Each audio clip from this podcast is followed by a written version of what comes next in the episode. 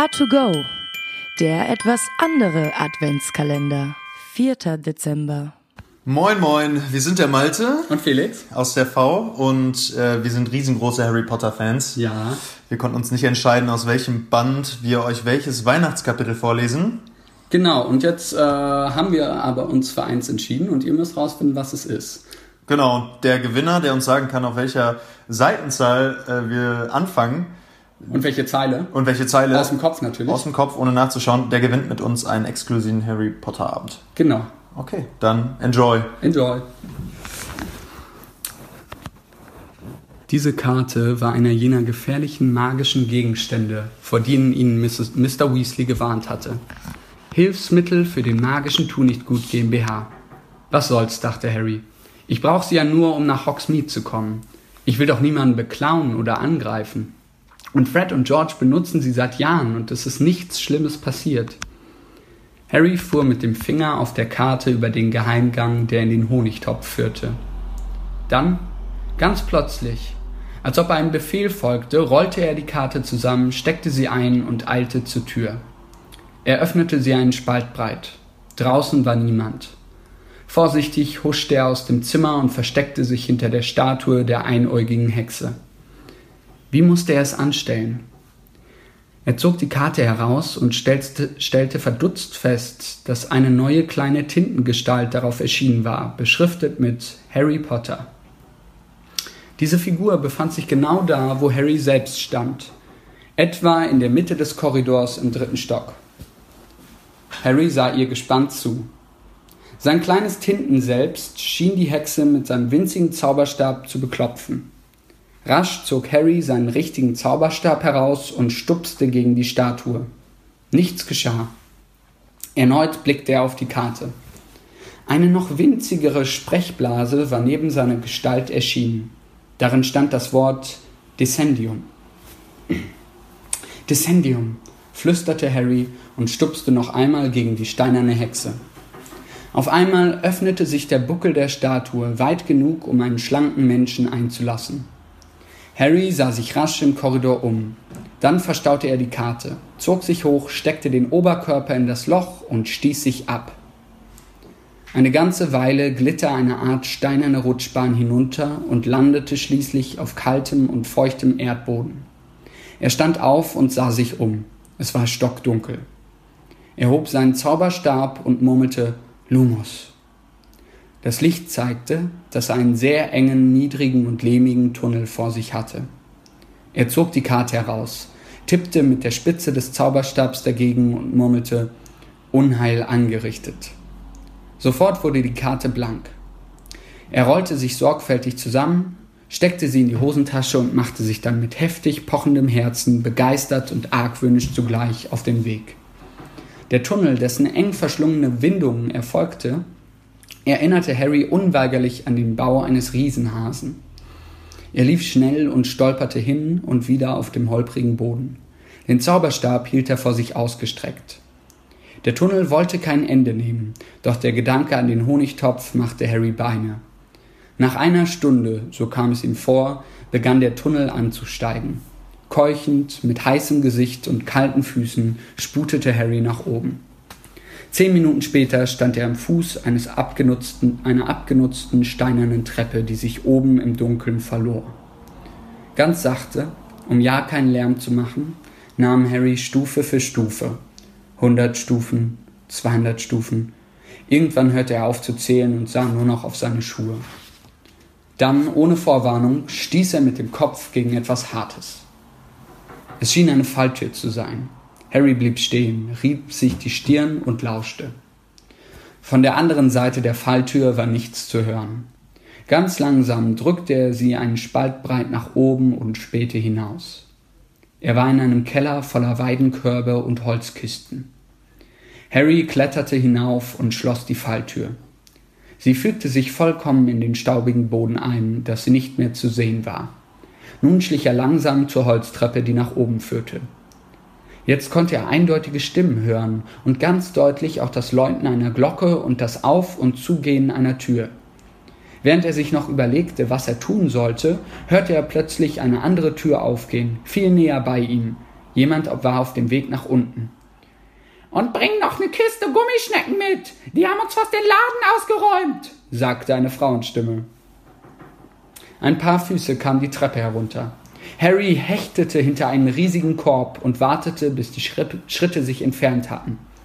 Er hörte, wie ein Mann Kisten an die gegenüberliegende Wand schob. Noch eine solche Gelegenheit würde er wohl nicht bekommen.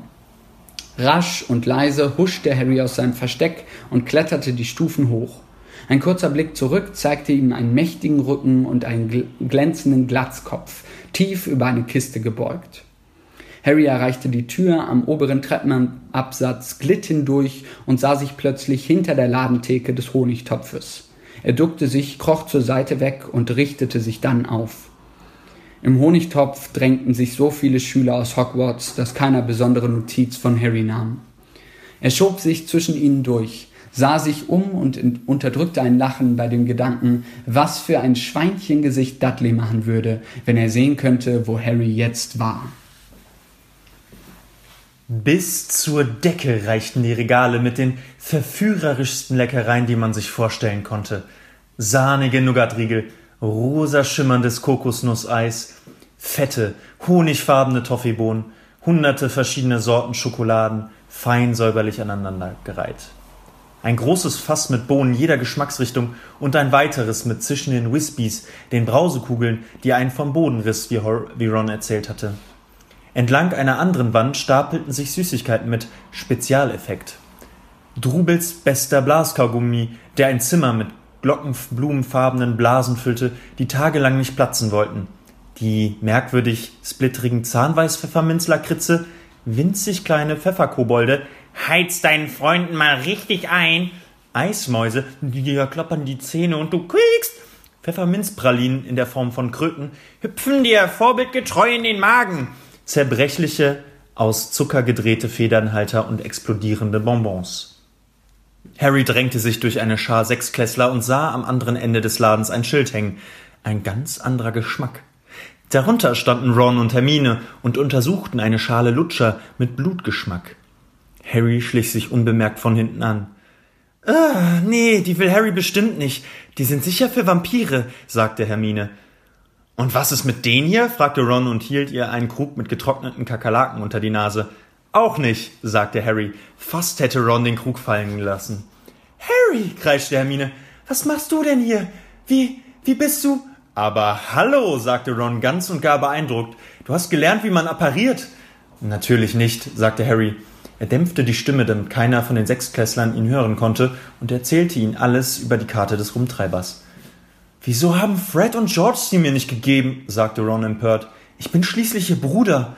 Oh, Harry, flüsterte Hermine, wenn das jemand erfährt, dann sitzt du in der Patsche. Und was ist mit, du weißt schon, Sirius Black? Wird mich wundern, wenn er Harry jetzt erkennen könnte, sagte Ron und nickte herüber zu kleinen holzgerahmten Fenstern. Draußen herrschte dichtes Schneetreiben. Mach dir nichts draus, Hermine. Es ist Weihnachten. Harry hat sich einen kleinen Ausflug verdient. Hermine wirkte sehr besorgt. Willst du mich etwa verpetzen? fragte Harry grinsend. Oh, natürlich nicht, aber ehrlich gesagt, Harry, hast du die zischenden Wispies gesehen, Harry? sagte Ron, packte ihn am Arm und führte ihn hinüber zu dem Fass. Und die Gummischnecken und die Säuredrops. Als ich sieben war, hat mir Fred einen geschenkt und er hat mir ein Loch durch die Zunge gebrannt. Ich weiß noch, wie ihn Mom mit dem Besen vermöbelt hat. Ron starrte gedankenversunken in die Schachtel mit den Säuredrops. Meinst du, Fred wird von den getrockneten Kakerlaken probieren, wenn ich ihm sage, es seien Erdnüsse? Als Ron und Hermine all ihre Süßigkeiten bezahlt hatten, verließen sie den Honigtopf und stürzten sich nach draußen in den Schneesturm. In Hogsmeade sah es aus wie auf einer Weihnachtskarte. Die kleinen, aneinander geschmiegten Dorfhäuser und Läden lagen unter einer Hülle pulverigen Schnees, an den Türen hingen Stechpalmenbündel und durch die Bäume schlangen sich Kordeln mit Zauberkerzen. Harry bibberte. Er hatte nicht daran gedacht, seinen Umhang mitzunehmen. Sie gingen die Straße entlang, die Köpfe gegen den Wind geneigt, und Ron und Hermine riefen durch ihre Schals Das ist die Post. Dort oben ist Zonko. Wir können raufgehen zur heulenden Hütte. Wisst ihr was? sagte Ron zähneklappernd. Wir könnten doch einfach auf ein Butterbier in die drei Besen gehen. Harry war unbedingt dafür. Der Wind blies heftig und er hatte eiskalte Hände. Sie überquerten die Straße und ein paar Minuten später betraten sie das winzige Wirtshaus. Es war gesteckt voll, laut warm und verräuchert. Eine recht wohlproportionierte Frau mit hübschem Gesicht kümmerte sich gerade um einen Klüngel grobschlächtiger Hexenmeister an der Bar. Das ist Madame Rosmerta, sagte Ron. Ich hol uns was zu trinken, oder? fügte er hinzu und errötete kaum merklich. Harry und Hermine schlugen sich in die hintere Ecke durch, schlugen sich in die hintere Ecke durch, wo ein Tisch zwischen den Fenstern frei war und ein schöner Weihnachtsbaum neben dem Kamin, Kamin stand. Ron kam nach fünf Minuten mit drei dampfenden Krügen Butterbier zu ihnen. Frohe Weihnachten, sagte er glücklich und erhob seinen Krug. Harry trank mit mächtigen Schlucken. Das war das Leckerste, was er je getrunken hatte, und es schien ihn von innen bis in die letzte Pore zu erwärmen. Ein jäher Windstoß zerzauste ihm das Haar. Die Tür der drei Besen war aufgegangen. Harry blickte über den Rand seines Krugs hinweg und verschluckte sich. A2Go, dein Adventskalender.